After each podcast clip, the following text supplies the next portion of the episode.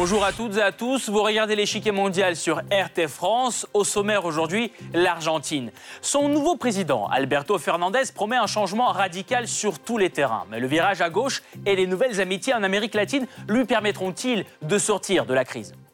Car l'Argentine va mal et le remède proposé n'est pas forcément nouveau. Alberto Fernandez remporte une victoire écrasante au premier tour avec près de la moitié des voix. Son rival principal, le président sortant, Mauricio Macri, libéral jusqu'au bout des ongles, n'a pu obtenir que 40% des voix. Un résultat sans surprise, les réformes de Macri n'ayant pas vraiment fonctionné, des milliers d'entreprises fermées, une inflation galopante et de la pauvreté de masse. En septembre 2019, l'état d'urgence alimentaire est décrété dans le pays. Alberto Fernandez, lui, propose le retour au péronisme, une idéologie vieille de plus de 70 ans dont la popularité ressurgit en Argentine. Booster l'économie par des mesures de protection du marché interne, geler les prix et relancer les industries nationales. Voici ce qui aidera, selon Fernandez, à sortir de la récession. Le revirement s'opère à l'international aussi. Le président élu cherche à se rapprocher de la Bolivie, du Venezuela et du Mexique, des pays à la politique marquée par le socialisme.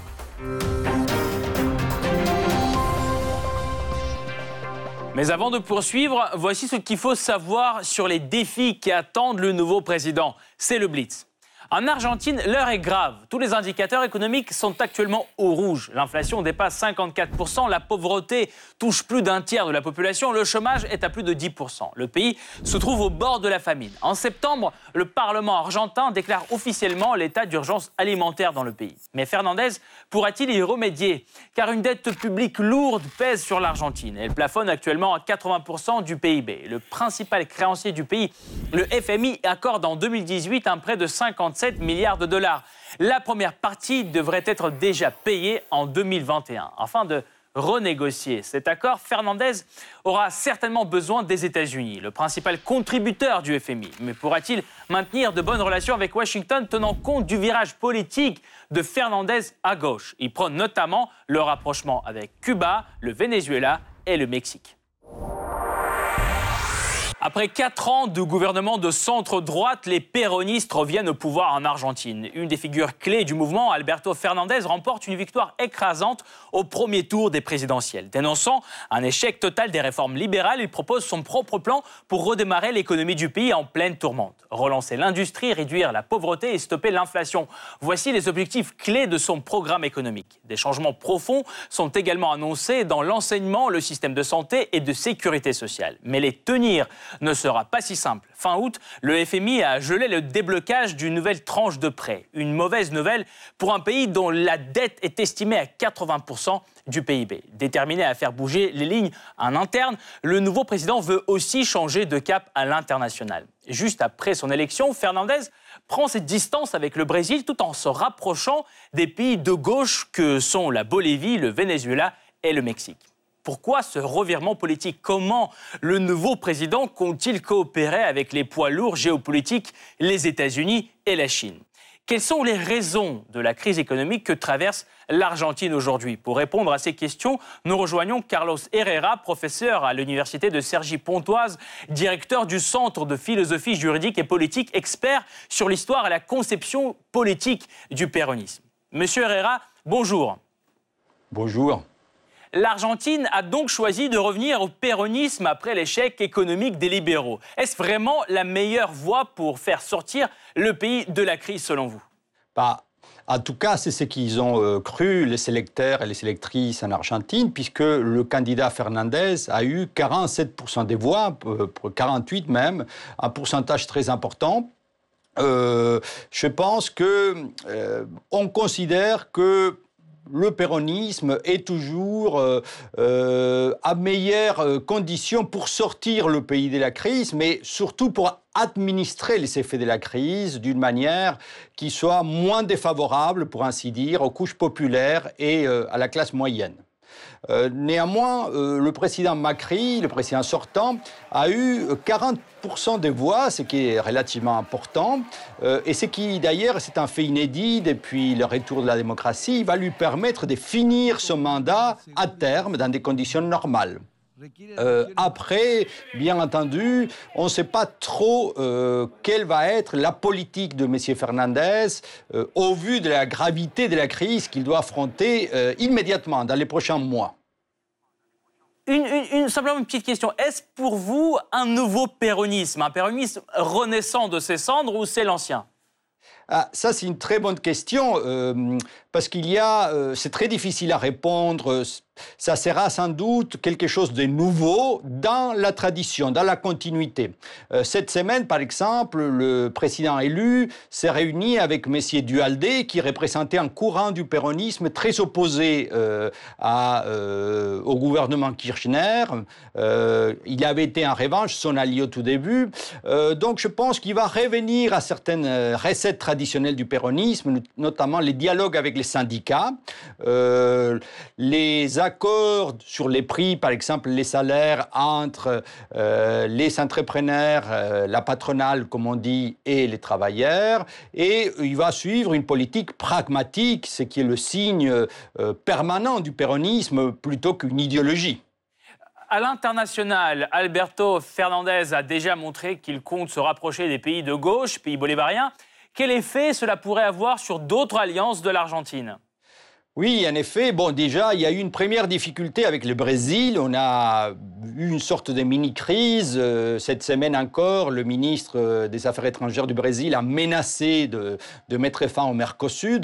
Euh, donc, il peut y avoir des difficultés, mais il me semble que c'est pour l'instant une escalade purement verbale dont on est en train déjà de sortir. Le, le, président Bolsonaro, puis le président élu Fernandez ont dit cette semaine qu'ils voulaient avoir un rapport, une relation pragmatique entre le Brésil et l'Argentine. Euh, c'est euh, pour l'instant la seule difficulté qui va être surtout une difficulté pour l'Argentine, puisque, euh, comme vous le savez aussi, depuis hier, on sait qu'en Uruguay, le gouvernement sera également de droite. donc, par exemple, les blocs du Mercosur, M. Fernandez va se retrouver en minorité. Après, il a dit très vite, euh, dès son voyage au Mexique, qui était sa première sortie une fois élu, qu'il voulait bien s'entendre avec les États-Unis et euh, il a dit même que le président Trump s'était engagé euh, pour aider les négociations avec le FMI et les autres tenants de, de, des bons argentins. Donc, sans doute, là encore, il va devoir, puisque ce n'est pas la même situation de l'Amérique latine qu'au début de ces années 2000, quand M. Kirchner est arrivé au pouvoir, il va devoir, en quelque sorte, composer avec cette nouvelle réalité plus complexe. Merci beaucoup, Monsieur Herrera. Nous allons poursuivre notre analyse tout de suite, mais nous retrouverons en fin d'émission pour plus de détails sur la question. Le candidat de centre-gauche, Alberto Fernandez, est élu au scrutin présidentiel organisé le 27 octobre. Avec plus de 48% des voix, il dépasse le seuil de 45% nécessaire pour éviter un second tour. Le jour même, la victoire est reconnue par son adversaire principal, le président sortant, Mauricio Macri, qui obtient 40% des votes. Une défaite qui peut s'expliquer par le rejet des réformes néolibérales de Macri soumises aux critiques de son adversaire durant la campagne. La victoire d'Alberto Fernandez semble mettre un terme à quatre années de parenthèse libérale. À sa place s'installe un autre courant politique typiquement argentin, le péronisme.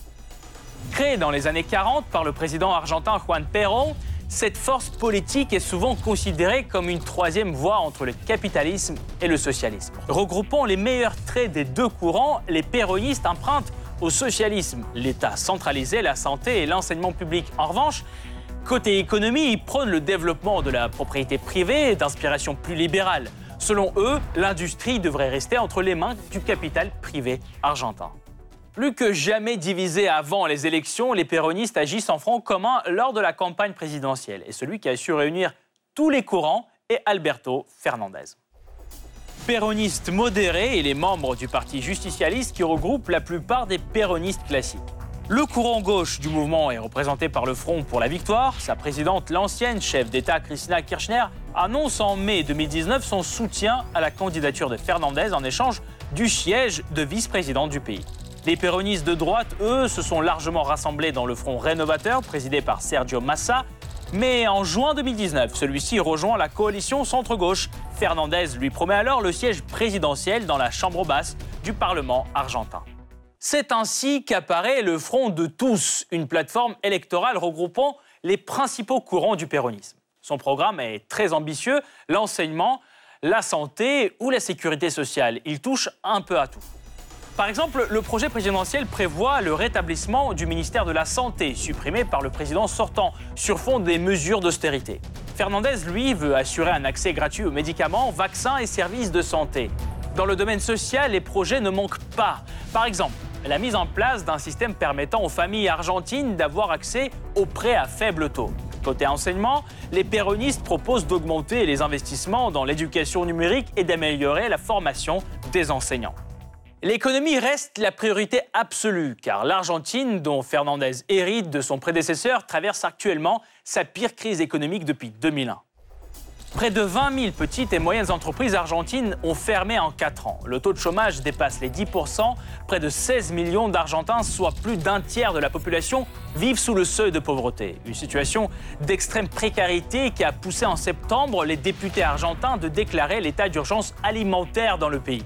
Le secteur financier ne se porte pas mieux non plus. Selon le FMI, l'inflation dépassera 54% cette année, soit le troisième taux d'inflation le plus élevé du monde après le Venezuela et le Zimbabwe. Le PIB du pays, quant à lui, ne cesse de se contracter. Le FMI prévoit en 2019 une récession de 3,1%, pire résultat depuis une décennie.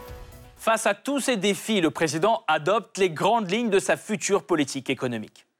L'objectif central est de relancer l'industrie argentine, une mesure qui permettrait de sortir de la récession et de reprendre la croissance économique. En développant l'industrie, Fernandez compte booster les exportations et proposer des alternatives locales aux produits importés. Parallèlement, le président élu souhaite revitaliser la consommation. Pour cela, il souhaite augmenter les salaires réels mais afin d'éviter l'inflation, Fernandez entend négocier avec les syndicats et les mouvements sociaux. Il prévoit un gel des prix pour des services publics et une limitation des licenciements dans les entreprises.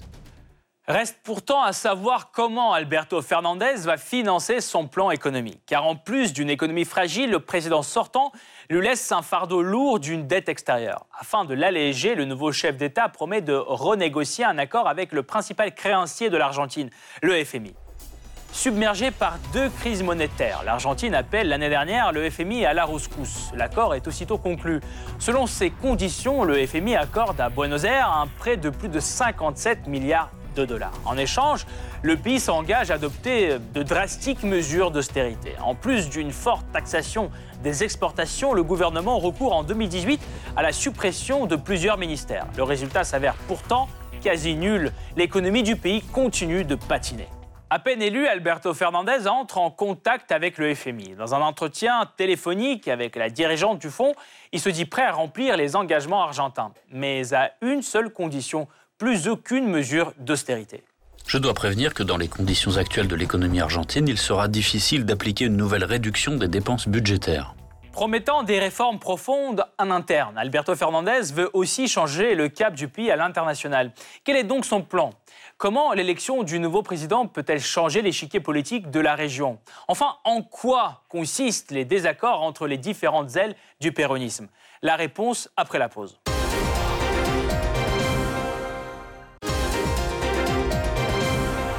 Après un court intermède libéral de 4 ans, le péronisme revient donc de nouveau au pouvoir en Argentine. Réunissant toutes ses branches principales, le nouveau président pourra-t-il donner un nouveau souffle à ce mouvement national apparu tout au début de la guerre froide? Le mouvement péroniste est créé en Argentine par le colonel Juan Domingo Perón dans les années 40. Le pays est alors gouverné par des militaires. Perón, lui, se positionne comme le défenseur des classes populaires et prône la redistribution sociale en faveur des ouvriers. Élu président en 1946, il implante son idéologie pendant deux mandats consécutifs.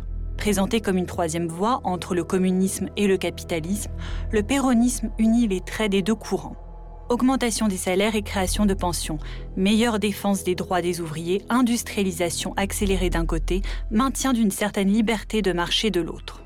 Cette politique a d'abord apporté à Perron un soutien massif des classes populaires.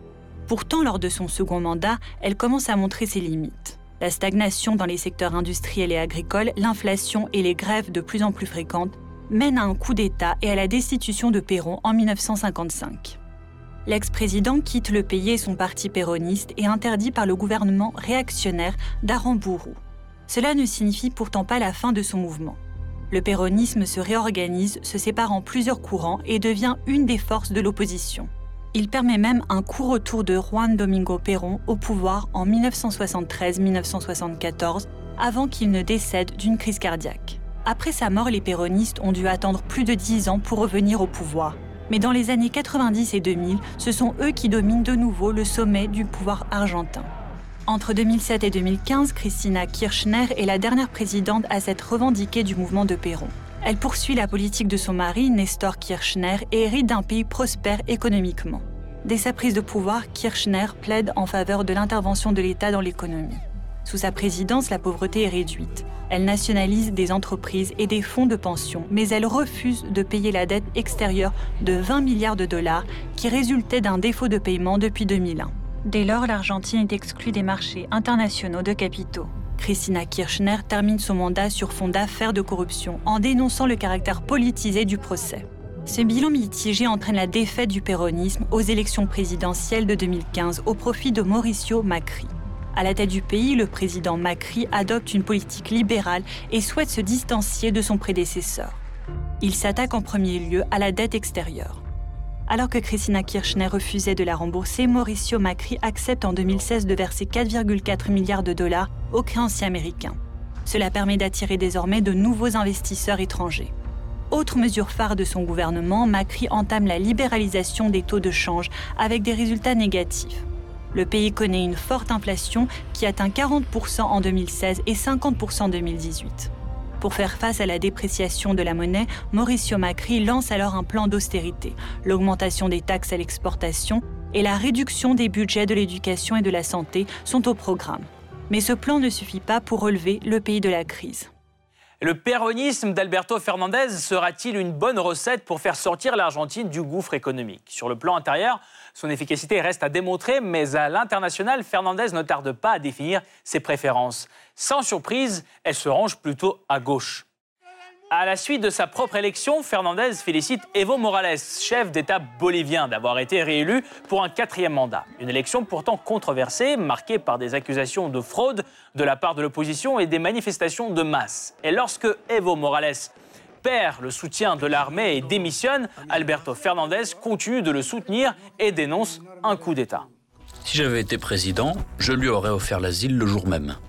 Une position proche de celle de Cuba, du Venezuela et du Mexique qui ont tous les trois dénoncé un coup d'État en Bolivie. Morales se réfugie finalement au Mexique et c'est ce pays qu'Alberto Fernandez choisit pour sa toute première visite à l'étranger en tant que président élu. Il faut savoir que la stratégie régionale de López Obrador est proche de la sienne. Le président mexicain socialiste évite de critiquer ses homologues de la région préférant la politique de non-ingérence. Le PES Obrador se distancie par exemple du groupe de Lima, organisme régional créé dans le but de résoudre la crise vénézuélienne, mais sans la participation du Venezuela. Une approche dont on retrouve des échos dans le programme d'Alberto Fernandez. Pendant sa campagne, il a aussi suggéré que l'Argentine se retire du groupe de Lima. En renonçant à participer au groupe de Lima, les deux dirigeants veulent relancer l'intégration régionale à travers d'autres organes délaissés, comme par exemple la communauté d'États latino-américains et caraïbes, ou CELAC. Je suis déterminé à unir de nouveau l'Amérique latine et à joindre les forces pour relever le défi de la mondialisation d'une nouvelle manière. L'intégration régionale prend donc un tout autre aspect. Le président élu regarde plutôt vers la gauche, mais certaines alliances de l'Argentine en pâtissent, notamment avec le Brésil. Car si Jair Bolsonaro est un populiste de droite, Alberto Fernandez, lui, est un péroniste modéré. Ces deux personnalités ne peuvent pas faire bon ménage durant la campagne de Fernandez. Le bal des hostilités est ouvert.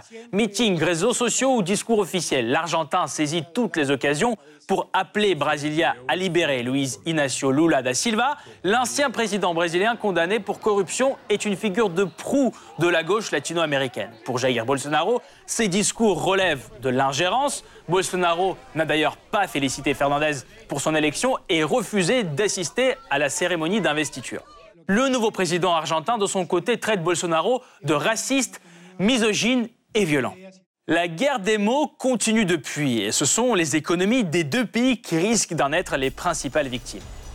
Car le Brésil est le plus grand partenaire commercial de l'Argentine. Presque 27% de toutes les importations argentines proviennent du Brésil. Et ce pays représente aussi 16% de toutes ses exportations. Les deux plus grandes économies du continent sont en effet dépendantes l'une de l'autre. En 2019, la crise économique en Argentine aurait privé de 0,5% de croissance potentielle le PIB brésilien. Ces liens sont encouragés par le Mercosur, communauté économique des pays de l'Amérique du Sud, mais les dissensions Bolsonaro-Fernandez ont déjà créé une fissure dans ce bloc puissant. Le tournant à gauche en Argentine irrite le Brésil qui pense déjà exclure Buenos Aires du Mercosur ou quitter lui-même le bloc. Nous savons que le retour des alliés de Christina Kirchner au gouvernement argentin peut effectivement mettre en danger tout le Mercosur. Bref, des changements tectoniques sur la scène politique régionale dont les conséquences s'étendent au-delà du continent. Une normalisation des relations entre l'Argentine et le Venezuela de Nicolas Maduro risquerait par exemple d'irriter les États-Unis. Le président sortant, Mauricio Macri, était un allié fidèle de Washington. Sous son administration, Buenos Aires était le pivot de la campagne américaine de pression sur Maduro, un rôle qu'Alberto Fernandez ne semble pas vouloir endosser. Une bonne relation avec les États-Unis est pourtant vitale pour l'Argentine car Washington est le plus grand contributeur du FMI. Avec 16,5% des voix dans le conseil d'administration, les États-Unis peuvent influencer sa décision de rouvrir son programme de financement de l'Argentine actuellement suspendu. Alberto Fernandez réussira-t-il ce numéro d'équilibriste? Se rapprocher des gouvernements gauchistes sud-américains tout en maintenant de bonnes relations avec Washington? Une tâche d'autant plus compliqué quand on y ajoute une dernière variable, l'influence chinoise. Fait notable, Pékin est l'un des principaux créanciers de Buenos Aires. Entre 2007 et 2018, il lui a prêté quelques 16,9 milliards. La Chine est aussi la troisième destination la plus importante pour les marchandises argentines. Pékin a également réalisé en Argentine plusieurs projets d'infrastructures, deux barrages et une centrale nucléaire. Cette coopération s'est surtout épanouie sous Christina Kirchner, avec plus de 20 traités signés sous sa présidence. Après un ralentissement sous Macri, l'arrivée d'Alberto Fernandez pourrait réveiller cette alliance. En récession, et sans la certitude d'un éventuel déblocage des fonds du FMI. L'Argentine a besoin de la Chine pour maintenir à flot son économie. Mais est-il possible de rester l'ami de Pékin sans se priver de la bienveillance de Washington. Le nouveau président pourra-t-il unir l'Amérique latine si ses choix commencent déjà à semer les divisions dans la région? Pour mieux comprendre comment le retour du péronisme en Argentine se traduira au niveau international, nous rejoignons de nouveau Carlos Herrera, professeur à l'université de Cergy-Pontoise, directeur du Centre de philosophie juridique et politique, expert sur l'histoire et la conception politique du péronisme. Monsieur Herrera, où l'Argentine peut-elle aller chercher de l'argent pour renflouer ses caisses? Est-il réaliste aujourd'hui d'espérer un déblocage du prêt par le FMI sur lequel les États-Unis ont beaucoup d'influence par ailleurs. Euh, oui, disons que euh, pour l'instant, la, principale urgence, c'est de euh, renégocier cette dette. le président Fernandez a dit cette semaine quelque chose de très important. Il a dit qu'il ne souhaite pas recevoir les 12 000 millions de dollars qui restent encore du prêt donné à l'Argentine par l'FMI. Donc, pour l'instant, il préfère renégocier avec la dette, la dette extérieure qu'il doit affronter. Euh, les investissements, il va les chercher sans doute, comme euh, les précédents gouvernements, autour de gisements et de l'exploitation pétrolière et gazière dont euh, l'Argentine a quelques espoirs. moi, je pense que du point de vue économique, ce qu'on sait, pour l'instant, il n'a même pas euh, dit le nom de son ministre d'économie. Apparemment, c'est le 6 décembre qui va dévoiler son équipe. Mais pendant la campagne électorale, il a beaucoup insisté sur euh, euh, des idées néo-keynésiennes, en quelque sorte, des relances par la demande. Et apparemment, il va se concentrer ces premiers mois, surtout pour la recherche d'une stabilisation de la situation. On parle d'un gel des tarifs, un gel des salaires. Et on parle d'une augmentation euh, des petits salaires et des retraites. Et puis, euh, sur le plan euh, international, en quelque sorte, je pense qu'il va se concentrer sur la manière de renégocier les, échéances du paiement de la dette, aussi bien avec les FMI qu'avec les tenants des bons du Trésor qui sont importantes de manière à éviter, il dit euh, vouloir éviter à tout prix le default, c'est-à-dire euh, l'arrêt du paiement. Euh, et sans doute sur ce point-là, je pense que la communauté internationale, y compris les FMI, vont se montrer assez ouverts aux propositions du président Fernandez. Par ailleurs, Alberto Fernandez souhaite améliorer des relations avec les pays gouvernés par la gauche, comme le Mexique ou le Venezuela. Comment compte-t-il mettre en œuvre cette politique extérieure tout en maintenant de bonnes relations avec euh, les États-Unis? Et, et quid des relations avec la Chine aussi? Oui, c'est sans doute ça va être une difficulté euh, qu'il va devoir imaginer. Déjà, on a une donnée qui est relativement intéressante. apparemment, il compte nommer comme ministre des Affaires étrangères un péroniste plutôt des centres droite, un péroniste très modéré. Disons qu'il est très loin euh, de conception bolivarienne, chaviste, c'est M. Zola, qui, a été un ancien opposant de Mme Kirchner, notamment. Euh, donc, il va encore une fois agir sous les signes du pragmatisme. Il va devoir affronter cette situation. Euh, particulière, c'est-à-dire il a dit euh, vouloir euh, donc avoir des bons rapports avec euh, les États-Unis. Il a reçu tout de suite au Mexique le directeur du département de l'hémisphère occidental du Conseil national de sécurité du président Trump, qui est un homme Claver Carona, qui est un homme qui avait été très en pointe dans l'opposition organisée à partir de, de, février dernier contre le président Maduro au Venezuela.